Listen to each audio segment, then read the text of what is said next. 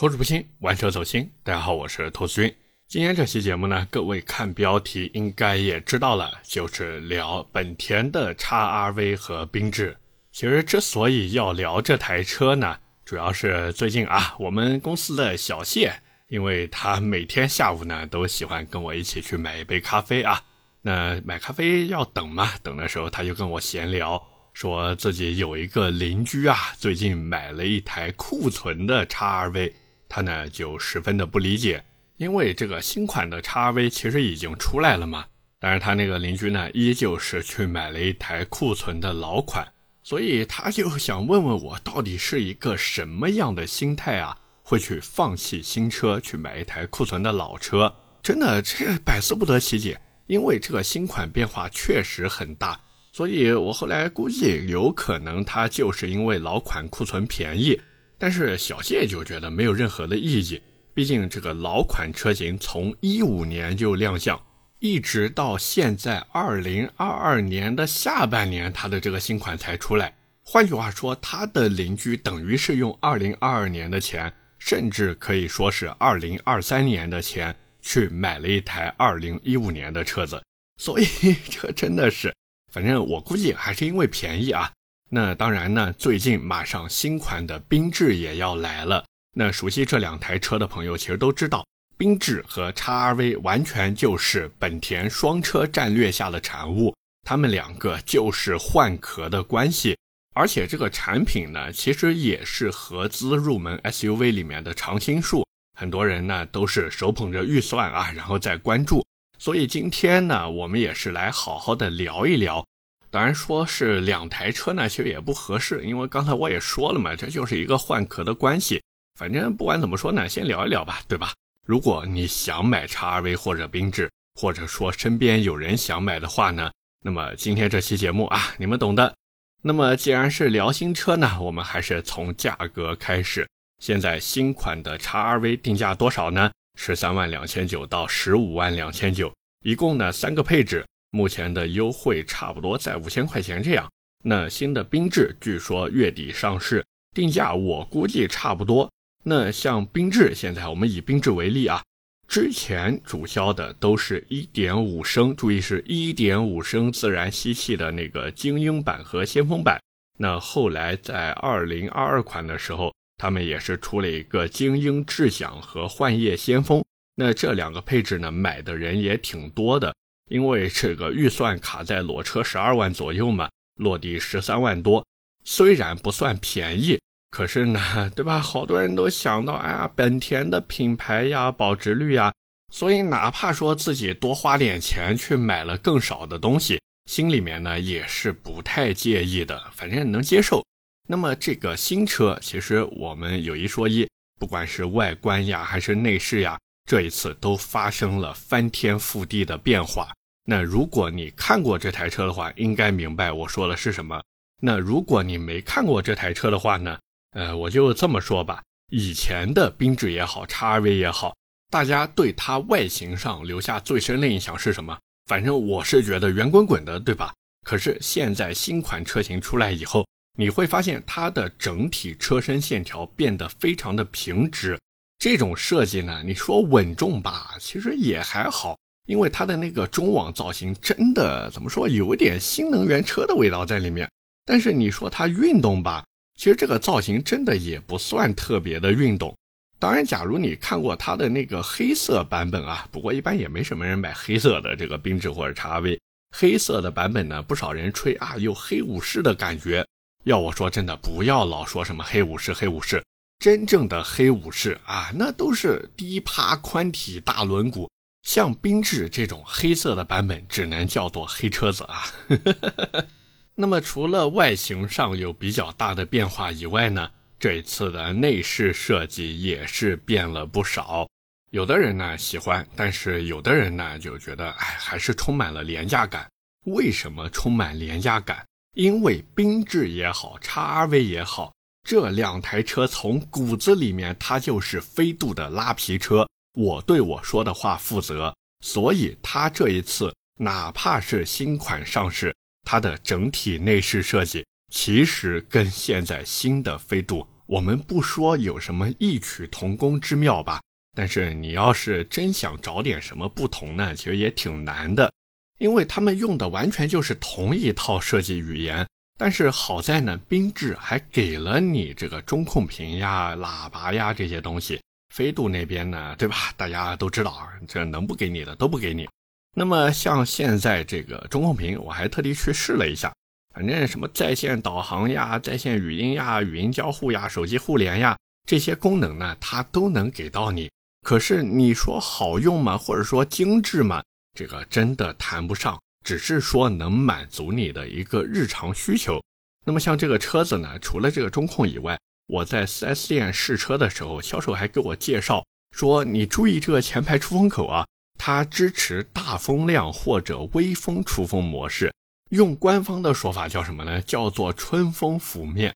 哎呀，这个牛逼吹的，我真的是，你不就是把风量调小一点吗？就这还能吹？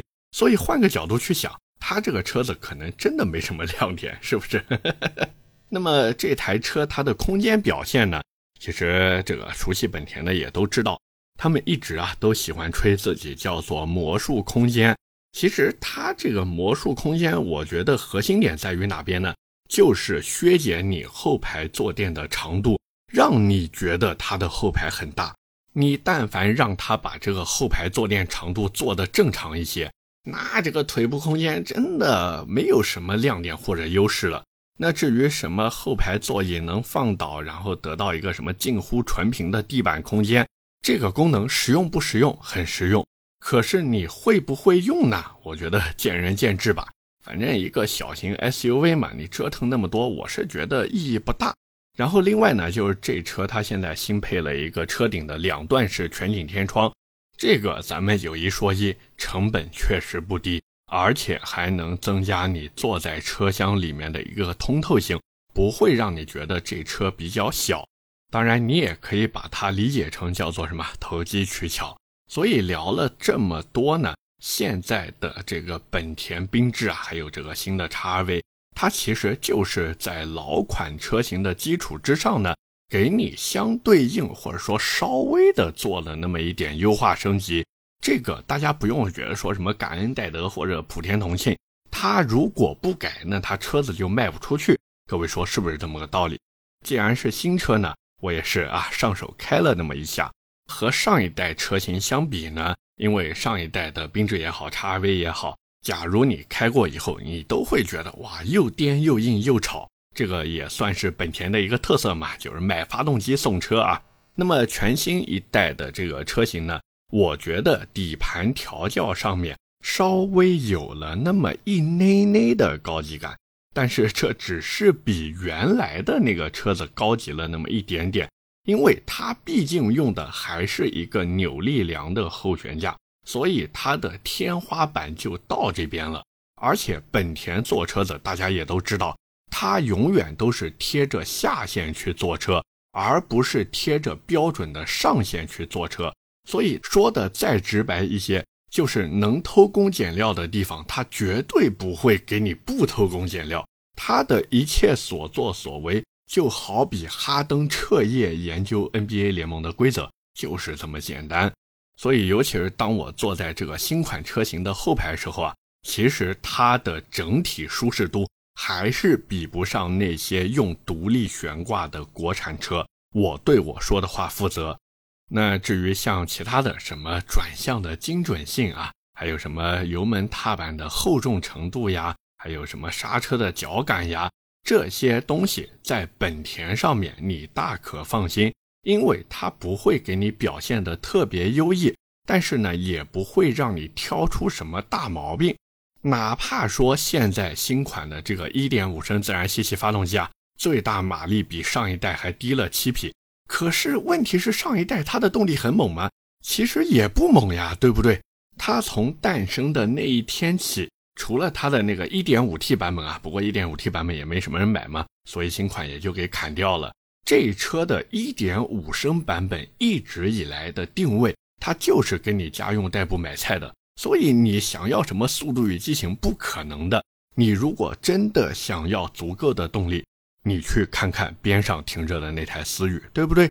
所以这车经常会出现什么？就是你想急加速的时候，它呢光吼不走，这是没办法的事情。那至于什么隔音性，我看网上好多人都说，哎呀，新款的这个 RNVH 做的比老款要好了。我跟各位说，千万别信，这台车它该吵的时候还是会吵，而且加上它原配的这个轮胎品质也不是很好，双层夹胶玻璃更是不可能给你。所以它不管是胎噪、风噪还是路噪。你可能城区代步的时候感觉不明显，但是当你把这车开上高速以后，你就会感觉第一个加速非常的吃力，第二个它的噪音非常非常的大。所以我一直觉得这种车子呀，也就是日常城市内代代步、买买菜了。你但凡说啊，开着这种车子带全家老小出门玩，我们先不说他们坐后排难受不难受啊，我们就说你在前面开的，估计时间长了你都会觉得耳鸣。但是有一说一呢，这车确实不难开，尤其是对于那些我们说刚拿驾照呀，或者说是一些小姑娘，它的友好程度真的非常非常的高。每一个功能按键，每一个区域分布呢，都特别的明显，也不会像法系车那种，对吧？来个什么反人类的设计，所以它的友好度还有容易上手的程度，如果满分是十分的话。我觉得他最起码都能拿个九点五分回去，这不是说在吹它或者是舔它，大家去开一开就知道了，真的对新手非常的友好。哪怕是我特别诟病的动力弱，但是对于刚拿驾照的新手司机来说，它的动力表现其实还是比较容易掌控的，这样让他们在开起来的时候呢，也不会有什么太大的心理压力。你说让一个刚拿驾照的啊新手司机。上手就是一个爆改的路特斯爱丽丝，合适吗？显然是不合适的。但是缤智不一样，对吧？它这个友好程度真的特别高。那么聊到这边呢，其实我相信各位对于新款车型应该有一个比较全面的认知了。简单来说呢，这个新车就是在老款车型的底子上面啊，稍微的做了一些优化升级，然后呢，把外形和内饰变了一下啊，相当于做了一个精装修。同时呢，价格也比原来稍微贵了那么一点点，就这么简单，也没什么特别大的变化。所以各位感兴趣的呢，其实可以去试一试，真的可以去试一试。反正试车又不要钱，对不对？这个说不定还能再混一顿午饭呢。那当然啊，我也知道很多朋友在看缤智和叉 V 之前呢，也会和同级别的一些对手啊，或者说竞品车型去进行一个对比。那么我觉得现在这两台车所要面临的对手呢？真的不算少，尤其是国产的同级别车型啊，像什么长安那边，对吧？吉利、长城这些车厂有一个算一个，那推出的小型 SUV，对吧？我们不说有多强的产品力，可是最起码现在看上去的卖相不会太差。那么相比之下呢，本田这两台车子，它的核心竞争力无非就是牌子更硬气，因为它根本没办法去拼产品力啊。国产的那些小型 SUV 有一台算一台，都比它便宜。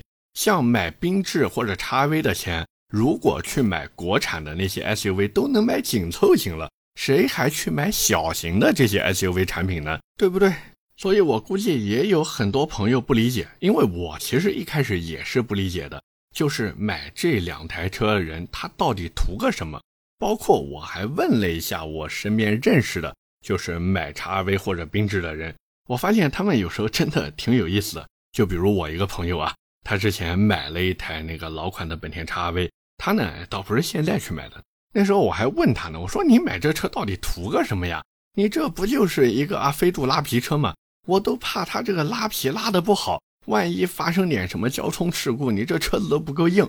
但是呢，这个车子硬不硬啊，我们不好说。不过我那个朋友嘴倒是挺硬的，因为我跟他说动力，他跟我说油耗。我跟他说油耗，他跟我说保值率；我跟他说保值率，他跟我说稳定性；我说稳定性，他跟我说牌子；我说牌子吧，他跟我说孔子；我说孔子吧，他跟我说老子；我说老子吧，他又跟我装孙子。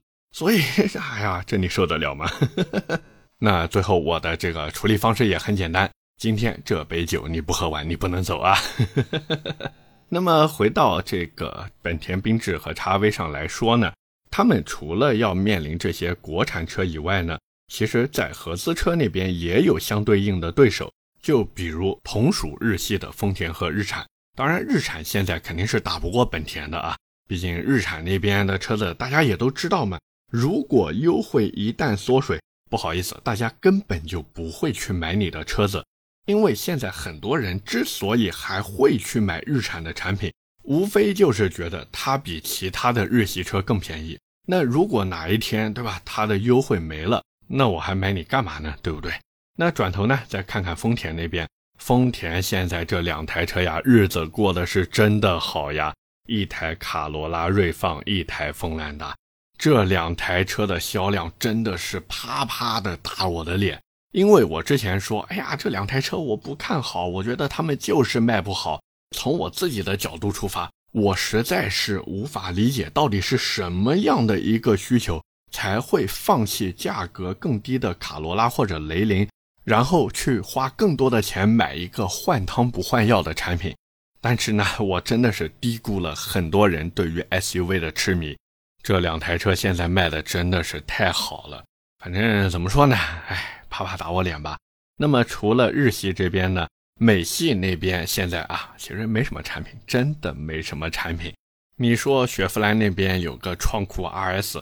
问题是创酷 RS 这车，哎，各位，你们能想到他们？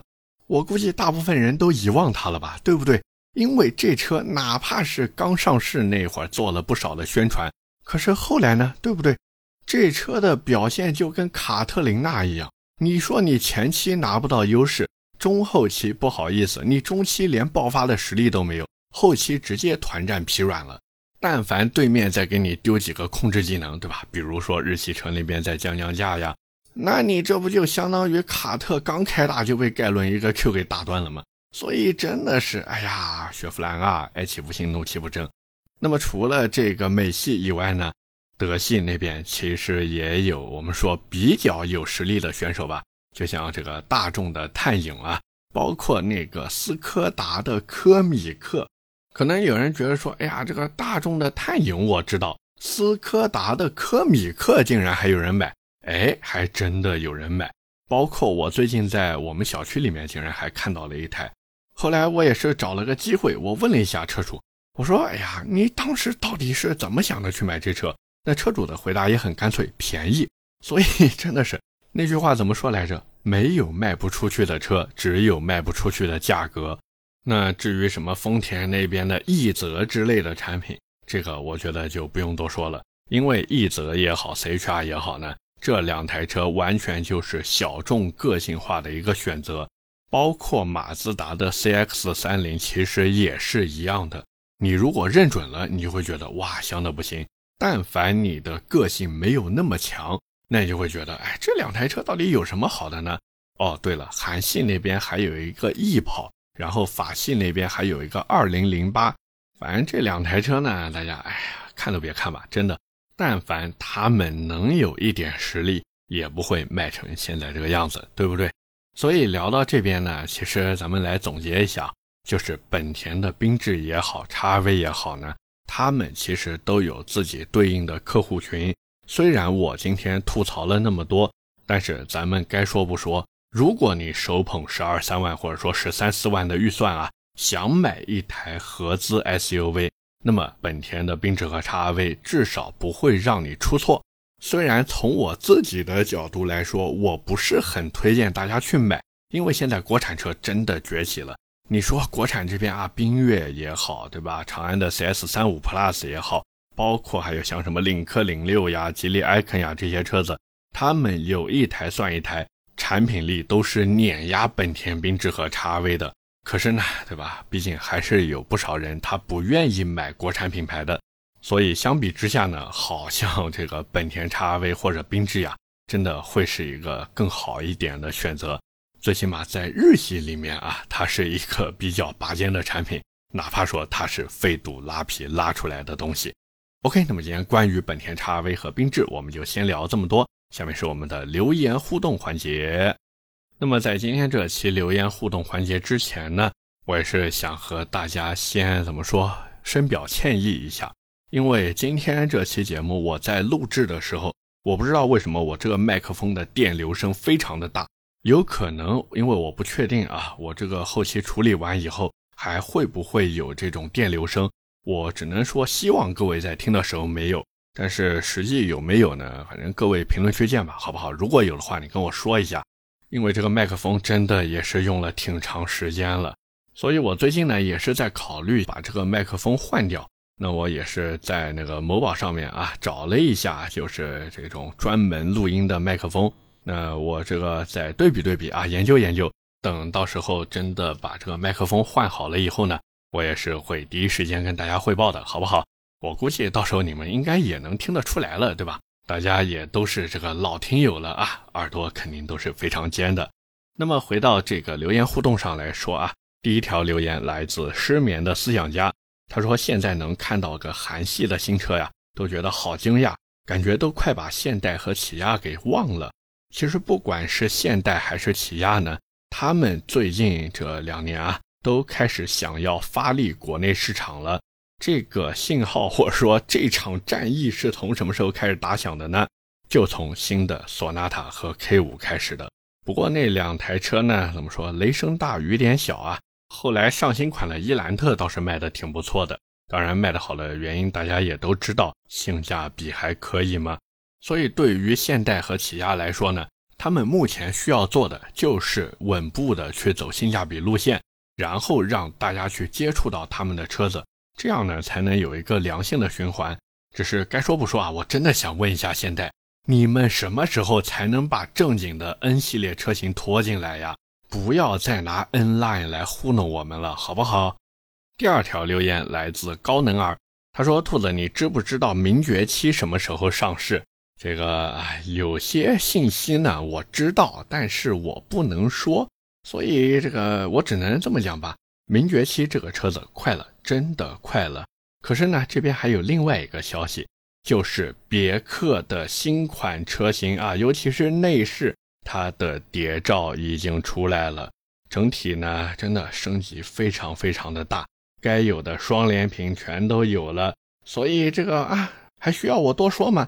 不要等名爵七了，攒钱去等新款的君威 GS 吧，好不好？最后一条留言来自你若不开，他说：“兔子什么时候可以聊一下别克世纪啊？这个别克世纪这个车子呀，本来我和传谣打算是在停车场的节目里面聊的，因为前段时间呢，别克那边也是向我们发出了邀请啊，想让我们去实际体验一下别克世纪这台车。”那么后来因为一些不可抗力啊，就比如说要戴口罩，你们都懂的，所以呢，这个活动就暂时取消了。具体什么时候再办呢？不知道。所以我跟传谣也是现在在等，我估计应该等不了多久了。反正这车等传谣实际体验完以后呢，我们会在停车场里面和大家一起分享的，好不好？OK，那么以上就是我们今天这期节目的全部内容了。也是感谢各位的收听和陪伴，我的节目会在每周二和每周四更新，点赞、评论、转发是对我最大的支持。各位如果还有什么想听的车或者想聊话题，也欢迎在下方评论区留言，我们下期节目接着聊，拜了个拜。